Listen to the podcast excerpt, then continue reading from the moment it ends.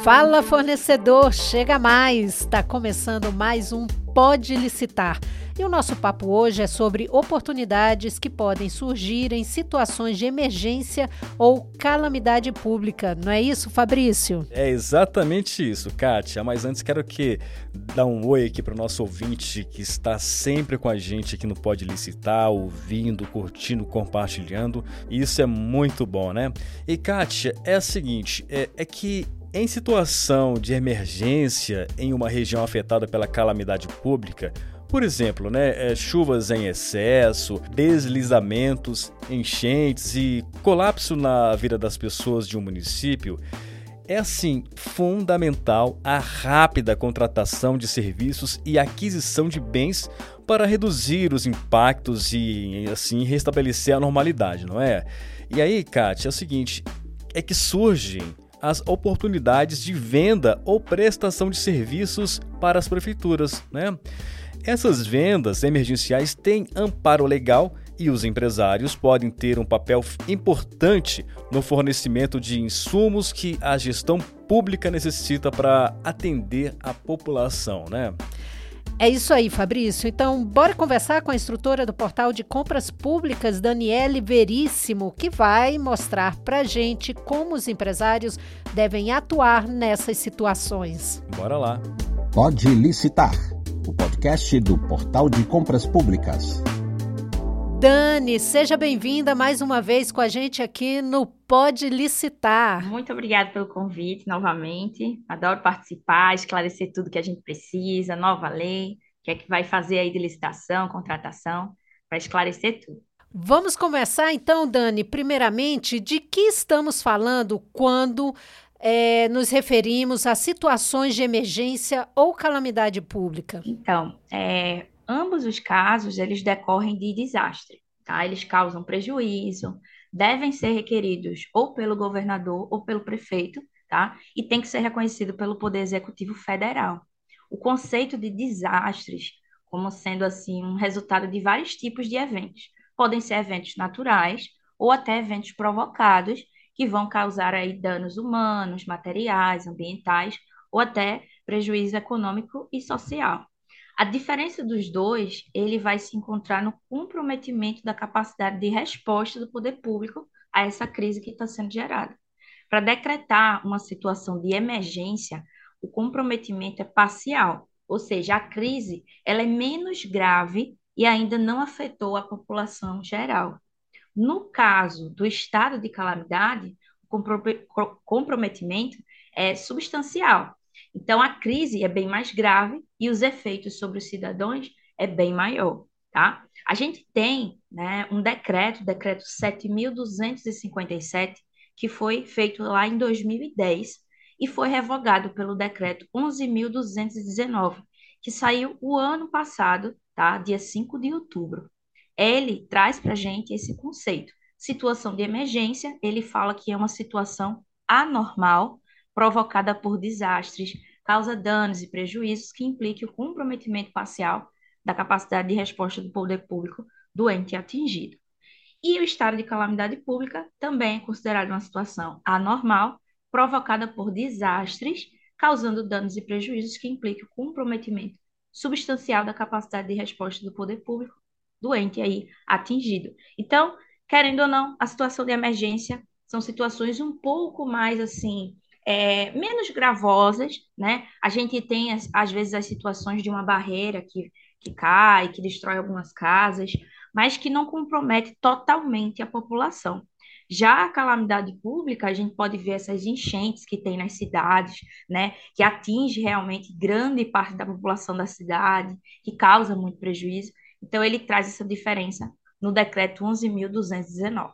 Joia, Dani. Agora, e as licitações podem ser dispensadas nessas situações, Dani? E assim, quais situações de emergência permitem a dispensa ou a inexigibilidade de licitação de acordo com a nova lei de licitações 14.133? Então, na nova lei de licitações, como você disse, a 14.133, ela trouxe ali estabelecido no artigo 75 diversas hipóteses de dispensa de licitação, tá? O artigo 72, ele traz para gente os dois casos de contratação direta, inexigibilidade de licitação e dispensa de licitação. Inexigibilidade, a gente tem cinco casos exemplificativos, em que não tem como existir licitação, eu tenho que contratar diretamente. A gente tem exemplo do, do credenciamento, né, que tem que ser contratado diretamente. Já a dispensa de licitação, eu posso ter licitação ou contratar diretamente. E aí ele trouxe para a gente mais de 20 casos de dispensa taxativo. Uma delas é que está presente lá no inciso 7 e 8 calamidade pública e emergência. Eles foram até separados do inciso 7 porque é, ele traz para a gente cinco casos, né, que é de guerra, estado de sítio, estado Sim. de defesa, são situações que, graças a Deus, a gente não tem aqui no Brasil, né? São situações gravosas que atingem o país inteiro. E calamidade pública e emergência são situações que, infelizmente, a gente tem durante o ano várias vezes, né? Enchente, problemas. Uhum. E durante a nova lei, nós tivemos o caso da Covid-19, que foi considerada aí um estado de pandemia, né? Uma calamidade pública geral. Então, as contratações para essas situações de emergência e calamidade pública são aquelas que vão caracterizar a urgência de atendimento em prol das pessoas, dos bens, equipamento público, particular. Então, vale Sim. apenas para aquisição supostamente que seja suficiente ali naquele estado emergencial. Então, é permitido que nesse momento seja comprado qualquer tipo de material por qualquer valor. Porém, esse material tem que ter ligação com o estado que foi decretado, né? A gente não pode ali querer comprar é, celular no momento de calamidade pública, se aquele celular não vai ajudar em nada na situação, né? A gente tem que lembrar que tem que ser comprado ali alimentos, roupas, reforma ali do local. Então, posso sim fazer a minha dispensa de licitação. Inciso oitavo traz para a gente. O período dessas contratações é de até 12 meses ou enquanto durar a decretação do estado de emergência ou calamidade pública. Entendi, mas Dani, é, as prefeituras costumam recorrer às listas de fornecedores de quem tem registros de preços nessas necessidades? Nessa situação, né? Primeiro, né, a gente faz um resumo aí rápido do que seria um registro de preço. O registro de preço é um procedimento especial de licitação que escolhe a proposta mais vantajosa para uma contratação futura, quando essa contratação for necessária. Ou seja, eu fico praticamente com uma lista já dizendo ali que aquele fornecedor ele pode me fornecer aquele tipo de material ou serviço, e toda vez que eu precisar, eu convoco ele ali para prestar aquele tipo de serviço. Então, o órgão ele só fecha o contrato com o vencedor quando há necessidade do produto ou desse serviço contratado.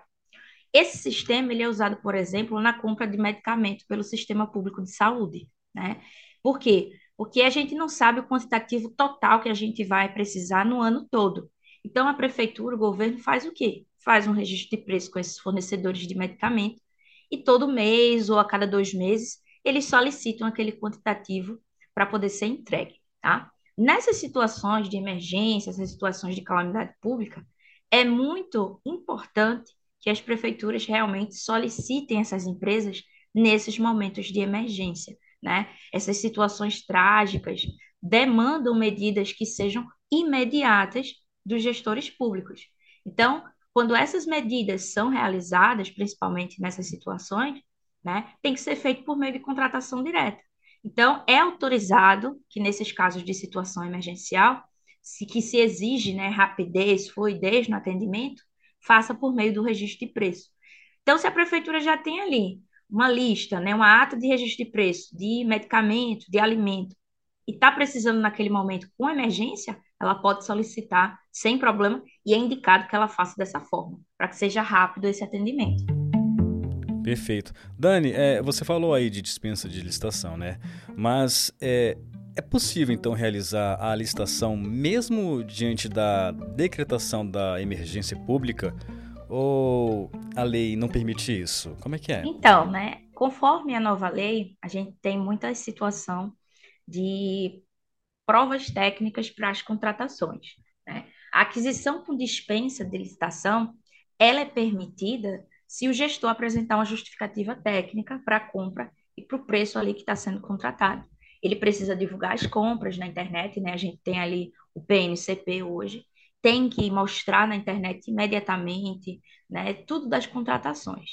Esse texto da lei ele prevê que a dispensa de licitação só pode ocorrer nos casos em que há necessidade de pronto atendimento à situação de emergência e risco à segurança das pessoas, obras, prestação de serviços, equipamentos ou até outros bens públicos ou particulares. Então, no momento em que eu, gestora pública, estou numa situação de emergência ou calamidade e preciso rapidamente daquela contratação, eu tenho que provar ali, tecnicamente, que aquela contratação realmente vai ajudar na emergência, que aquela empresa realmente vai cumprir com o que eu estou precisando naquela situação imediata.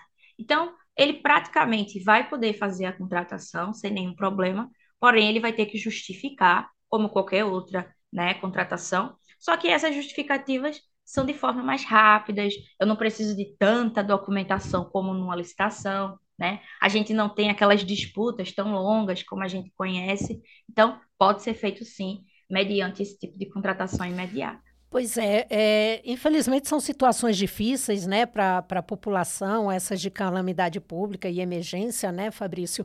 Mas, Dani, essas situações, é, elas podem ser também boas oportunidades para os fornecedores fazerem negócios, certo? Sim, sim, é, é uma situação em que para os fornecedores, principalmente aqueles fornecedores locais, são aí uma oportunidade grande dele entrar nesse mundo da licitação, né? Eu acho que a maior, a principal ali oportunidade para o fornecedor é a estabilidade que ele vai ter com um contrato, um órgão público que vai ser oferecido ali, né? Uma empresa que se torna parceira do governo, ela passa a contar com receitas ali, pagamentos garantidos enquanto o contrato estiver em vigor, né?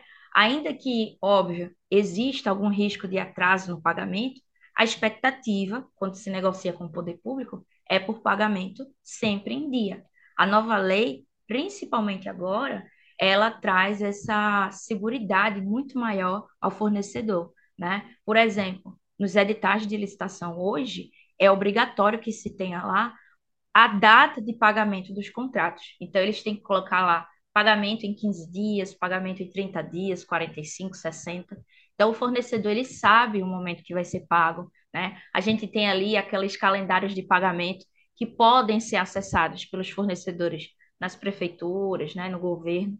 Então, isso traz aí realmente uma oportunidade grande. Né? Se minha cidade está precisando ali de uma situação de entrega de um serviço, de um material, porque está ocorrendo algum estado de emergência, eu que sou ali, né, fornecedora local, sou a primeira a ser procurada se eu for fornecer aquele tipo de material ou serviço. Então, isso me ajuda muito a crescer nesse ramo de licitação e crescer a empresa, né, que vai ajudar ali o governo. Perfeito. Para o nosso ouvinte que está aqui com a gente, nosso muito obrigado. Esse é o Pode Licitar de número 47. 47. 47. Hoje a gente está aqui com a nossa queridíssima Dani, Daniele Veríssimos e estamos falando sobre licitações e situações de emergência ou calamidade pública. E, Dani, é, vamos lá. É, qual o prazo máximo de um contrato emergencial? E assim, e a que os fornecedores devem estar assim, devem ficar extremamente atentos? É, fala pra gente. Então, né, na 14133, na nova lei, a gente, a gente viu ali que foi trazido no artigo 75 os casos de dispensa de licitação, e o inciso 7 e 8 trouxe para a gente os casos de dispensa por caso grave. Né? Como eu disse a vocês, no inciso 7 nós temos cinco casos, que são casos extraordinários, casos de guerra, estado de sítio, estado de defesa. E no inciso 8 nós temos aquelas situações, como eu tinha falado antes, que acontecem mais no nosso país: estado de calamidade pública e estado de emergência. Né? A 14133 ela representou um, um avanço nessas relações que dispunham ali, que constam ainda na 8666, né? Quando a gente fala em formalização de processos por contratação direta, né, e inexigibilidade, dispensa, a 14133 é muito mais avançada do que a 8666, né? Formalizar um processo administrativo de contratação direta, né, passa a contar ali com previsão legal expressa, mais adequada, especialmente no que toca os elementos que devem instruir ali os processos. Então, como é que eu faço, né, para iniciar um processo de dispensa de licitação, ele tem que ser instruído com um conjunto de argumentos, ou seja, eu tenho que justificar do porquê eu estou contratando diretamente, porque eu preciso daquela contratação emergencial, né? Então eu tenho que concluir ali, indicar o cabimento daquela contratação direta, tá? A principal mudança, se a gente comparar da antiga lei para a nova, é que a burocracia é muito menor, né? Torna o processo muito mais rápido, facilita a execução dos serviços de forma muito mais breve possível. Então, a entrega é muito mais rápida. A gente vê que a dispensa, o, se eu lançar hoje um edital de uma dispensa de licitação, eu tenho três dias úteis para poder finalizar essa contratação, diferente né, do que a gente tinha na 8666, tá? Então, o prazo, como a gente falou agora, máximo da contratação de uma dispensa é de 12 meses, tá? Um contrato se for feito hoje, dia 3 de outubro, ele pode durar até 3 de outubro do ano que vem, ou enquanto durar o estado de emergência que foi decretado. Se o estado de calamidade pública durou dois meses, os contratos realizados nesse período só vão durar dois meses, tá? Dani, o estado passou, o estado de emergência ultrapassou 12 meses, o que é que a gente vai fazer? Esses contratos que foram firmados não podem durar mais de 12 meses. Então, o que é que a gente vai fazer? A gente vai ter que contratar uma nova empresa, caso seja necessário, tá? Porque é proibido revogação de contratos, renovação, desculpa, e prorrogação deles, tá? Então, se hoje eu estou contratando uma empresa para fazer um serviço ali de atendimento em hospital emergencial, durou 12 meses, acabou aquele contrato, e eu, se eu precisar, eu tenho que contratar uma nova, tá? Isso, os legisladores, na época da criação da 1433, eles entenderam que isso poderia criar um vínculo com a administração pública se passasse de 12 meses. Então, eles disseram ali para gente, ao invés de 180 dias, como a gente tinha na 8666, agora o máximo são 12 meses. Perfeito. Bom, Fabrício, a gente já está indo, né, se encaminhando para o final aqui do nosso podcast, mas antes de encerrar, Dani, nós temos uma pergunta de um fornecedor sobre justamente esse tema. Ele se chama Joaquim Tenório e é de Ponta Grossa, no Paraná. O Joaquim, claro, nos enviou a sua pergunta pelo nosso e-mail imprensa@portaldecompraspublicas.com.br. O Joaquim mostra preocupação com pagamentos nessas situações emergenciais e ele diz o seguinte: esses contratos em situação de emergência podem trazer riscos de não pagamento por parte da gestão pública? O que você pode responder para o Joaquim, Dani? Então, Joaquim, é, essas situações de emergência, né, traz um risco de não pagamento como qualquer outro tipo de contrato, né? Porém, na nova lei de licitações, se você der uma lida lá no artigo 115, né, ele fala um pouco sobre os contratos, como o contrato deve ser executado. Então, brevemente, ele fala sobre o quê? O contrato deve ser executado fielmente pelas partes, de acordo com as cláusulas avançadas, as normas dessa lei. E cada parte responde pelas consequências de sua inexecução total ou parcial.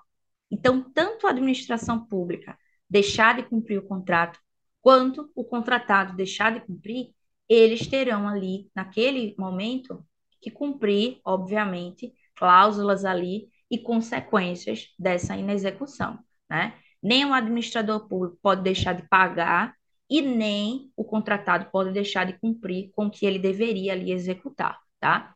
No primeiro inciso, então, ele traz para gente: é proibido a administração retardar imotivadamente a execução de obra ou serviço ou de suas parcelas, inclusive na hipótese de posse do respectivo chefe do Poder Executivo ou de novo titular no órgão ou entidade contratante. Isso quer dizer o quê? Que a administração pública ela não pode simplesmente atrasar uma obra, um serviço, sem nenhum motivo ali justificado, tá? Então, se acontecer algum problema que aquela obra ou aquele serviço não pode ser executado, ela tem que justificar, porque senão é o fornecedor que vai responder por aquilo, né? Então, acontece também o quê? Que foi o que você perguntou. No artigo 138, quando a extinção decorrer de culpa exclusiva da administração, o contratado será ressarcido pelos prejuízos regularmente comprovados que houver sofrido a direito A. devolução da garantia, pagamentos devidos pela execução do contrato até a data da extinção e pagamento do custo da desmobilização. Então, se acontecer, Joaquim, de você fazer ali um contrato com a administração pública, ela deixar de te pagar, ela retarda os pagamentos ou até extingue aquele contrato sem justificativa, você vai ter direito à devolução da sua garantia, caso você tenha pago, tá? Você vai ter ali um pagamento devido por tudo que você já fez, inclusive aqueles tipos de serviço ou entrega que já foram agendados, tá? Porque aquilo pode gerar um custo e você provando que iria entregar naquela data, que já estava com o material, você pode também ser ressarcido. E pagamento do custo do que você já fez, né? Ou seja, desloquei a minha equipe para realizar aquele tipo de serviço ou entrega, né? Gasolina para fazer as entregas, alimentação dos funcionários, tudo isso vai ser ali ressarcido dos prejuízos. Dessa forma, Joaquim, você tem que acionar a justiça e, obviamente, você vai estar assegurado porque você tem um contrato assinado. Então, tanto você quanto a administração, né, fizeram ali a assinatura dizendo que iriam cumprir com aqueles termos. Então, se ambas as partes ali fizer algo errado, vai ter que ser ressarcido. Nossa, como passa rápido, né, Kátia? Passa muito rápido, né, Fabrício? Não, já tá acabando, Dani, nem parece. Nem parece, Verdade. a gente nem sente, né? Tanta, tanta coisa para esclarecer, Sim, né? Para que o ouvinte fique ciente de tudo e possa participar nesses casos, né, de Sim. licitações como fornecedor. Exatamente. Por isso, então, Dani, muitíssimo obrigado por ter participado em mais um podcast do Pode Licitar. Eu que agradeço. Um podcast do Portal de Compras Públicas. Vocês podem me convidar aí quando precisar, que eu estou aqui prontinha aqui em Recife para ajudar vocês. Bom demais, Dani. A gente que agradece sempre a sua presença, né, aqui com a gente. Bom também ter, né, Fabrício, o nosso ouvinte conectado aqui no Pode Sim. Licitar nas várias plataformas de áudio, né? Só chegar lá, clicar, ouvir e também curtir e replicar e mandar para os amigos, né? Vamos fazer Sempre. a roda girar. Vamos, vamos, vamos curtindo, compartilhando, porque ainda mais esse podcast, por exemplo, né, Dani? Quanto pode ajudar? Nossa, esse é um dos mais importantes, eu acho, os temas, porque Verdade. teve muita mudança da nova lei e é situação que a gente vê praticamente todo dia no nosso país. Né? Então é muito bom esclarecer isso para que todo mundo fique ali sem nenhuma dúvida. Verdade. Bom, se ficou alguma dúvida, né? Fabrício, quer mais esclarecimentos? É só entrar em contato é com a gente pelo nosso e-mail, imprensa@portaldecompraspublicas.com.br ou falar diretamente com a equipe, nossa equipe nota 10, Fabrício, de atendimento uhum. ao cliente, por meio do telefone 3003 5455. Isso aí, conheça tudo o que o portal de compras públicas pode fazer para a sua empresa crescer no faturamento no universo das compras governamentais. Muito obrigada a todos, ouvinte, Fabrício, Dani, né? E um grande Valeu. abraço e até a próxima. Até a próxima, gente. Você ouviu Pode Licitar, o podcast do Portal de Compras Públicas.